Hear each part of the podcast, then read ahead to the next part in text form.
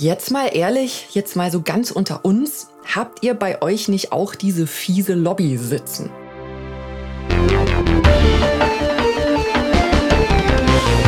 Menschen sind keine Ameisen.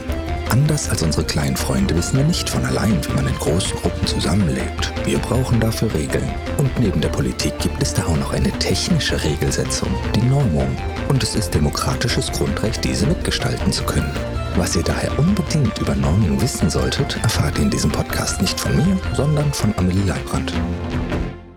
Willkommen zurück zu Menschen sind keine Ameisen, was ihr noch nie über Normung wissen wolltet, aber ganz unbedingt wissen solltet. Ich heiße Amelie und ich freue mich, dass ihr wieder mit dabei seid. So, ihr Lieben, das ist heute die letzte Folge von dieser Podcast-Reihe.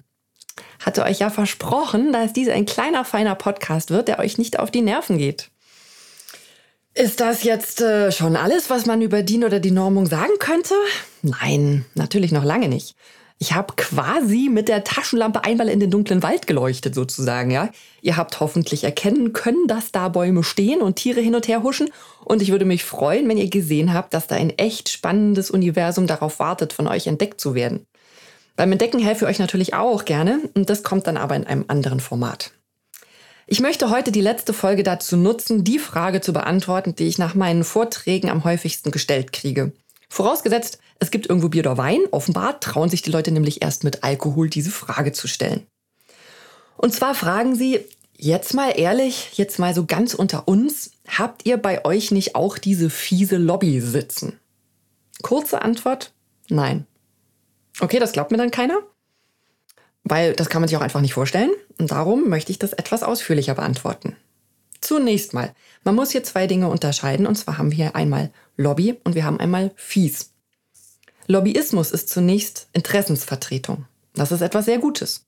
Es gibt viele Interessen, die ihren Weg niemals irgendwohin finden würden, gar nicht nur auf uns bezogen, einfach weil sie es nicht können. Umweltschutz zum Beispiel. Das funktioniert ausschließlich über Interessensvertretung. Es hat jedenfalls noch nie ein Baum bei uns vor der Tür gestanden und gesagt, eure Dokumente machen mir das Leben schwer, ich will da jetzt mitschreiben. Oder Verbraucherschutz oder in verschiedenen Variationen Kinder, ältere Arbeitende, je nachdem, worum es in den entsprechenden Gremien geht. Okay, okay, sagen meine GesprächspartnerInnen dann, das meinen wir nicht, das ist ja wirklich ganz okay. Wir meinen diesen fiesen Lobbyismus. Klar, natürlich. Also, Bevor ich das beantworten kann, muss man sich einmal kurz klar machen, was ist denn fieser Lobbyismus?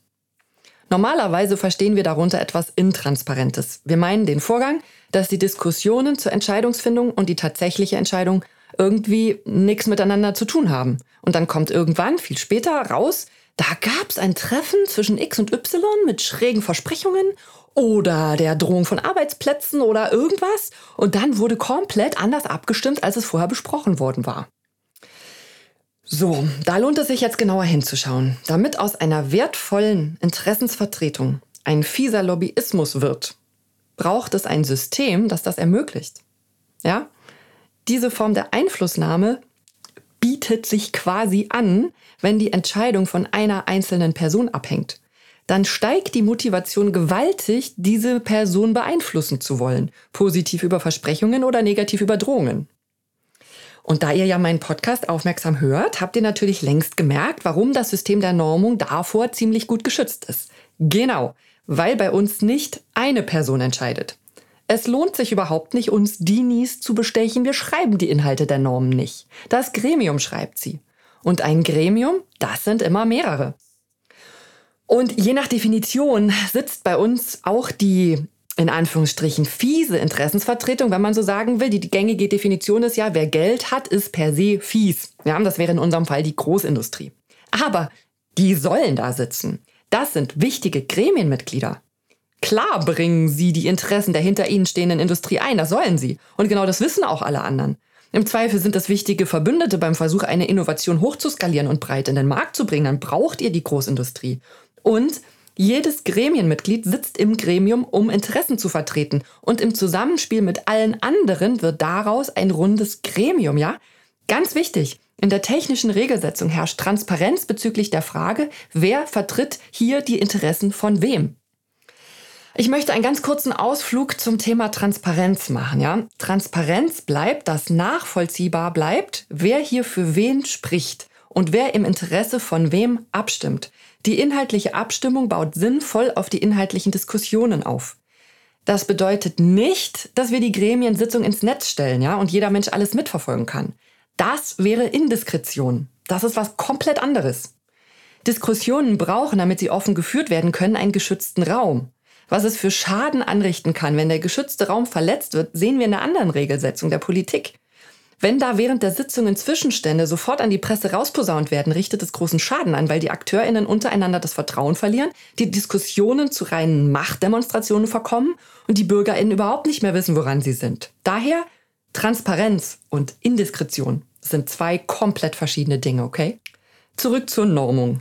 Ein zweiter Schutz vor dieser schlechten Einflussnahme ist, dass die Normen im Konsens verabschiedet werden. Konsens heißt nicht, dass am Schluss alle jubeln müssen, aber sie müssen alle sagen, okay, damit kann ich leben. Das heißt, auch im Gremium lohnt es sich nicht, einzelne Leute zu bestechen, weil erst die Gesamtheit der Mitglieder die Normen verabschiedet. Und natürlich kann man die ganze Zeit in eine Richtung diskutiert haben und am Schluss in die andere Richtung abstimmen. Aber davon hat man ja dann nicht andere Werte in die Norm geschrieben, sondern die Norm wird nicht veröffentlicht. Davon hat man im Zweifel selbst nichts. Natürlich sind die Expertinnen in den Gremien Menschen. Und wie immer, wenn Menschen aufeinandertreffen, wird mit denselben Voraussetzungen unterschiedlich umgegangen. Ich habe sehr viele wunderbare Diskussionen erlebt, in denen sehr viel technischer Sachverstand mit überraschend viel Herzblut gepaart war und die Leute in vielen intensiven Diskussionen ernsthaft bemüht waren, sich gegenseitig zu verstehen und Lösungen zu finden, mit denen alle gut leben können. Dieser Vorgang, diese Kompromissfindung ist ein wirklich beeindruckender Prozess. Es ist ein inhaltlicher Vorgang, bei dem es darum geht, solche Lösungen zu finden, die möglichst allen nützen. Und das wiederum hat nichts mit diesem Pöstchengeschacher zu tun, den man ja auch aus anderen Zusammenhängen kennt. Dieses gibst du mir das, gebe ich dir jenes. Das ist ja nun gerade nicht inhaltlich begründet. Das Ganze klingt natürlich ein bisschen utopisch, klappt aber erstaunlich gut. Unser Normenportfolio, also die Gesamtzahl aller DIN-Normen, umfasst mehr als 34.000 Dokumente. Das heißt, dieser Vorgang, dieses gegenseitige sich leben lassen und im Konsens verabschieden, hat über 34.000 Mal geklappt. Das ist doch eine Menge.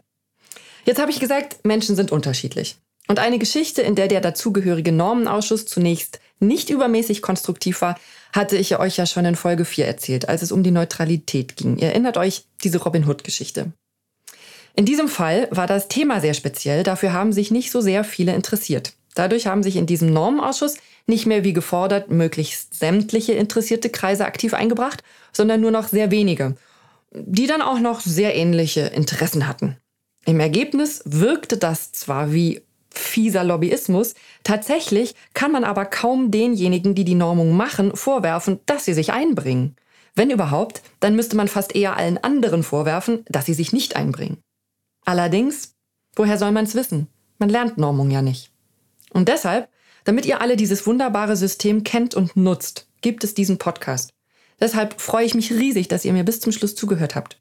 Gebt dieses Wissen weiter, lasst es nicht bei euch einschlafen. Verbreitet den Link, bringt euch in eurem Gebiet ein, werdet DIN e.V.-Mitglieder, damit ihr das System nutzen und gleichzeitig unterstützen könnt. Oder bewerbt euch bei DIN und unterstützt uns von innen. Nutzt eure Chance, dass ihr euch in der technischen Regelsetzung aktiv einbringen könnt, ja? Ihr könnt hier selber mit am Tisch sitzen und die Dokumente selbst mitschreiben. Ihr müsst nicht warten, bis irgendein Normungsgott euer Thema auf den Schirm kriegt. Ihr dürft mehr machen als alle vier Jahre ein Kreuzchen und in der Zwischenzeit kann man ja noch demonstrieren. Eure Vor-Vor-Vorgängerinnen haben für euch dieses Sprachrohr geschaffen, das eure Stimme in die Normungswelt bringen kann. Sprechen dürft und müsst ihr selber. In diesem Sinne, wir freuen uns auf euch. Bleibt neugierig.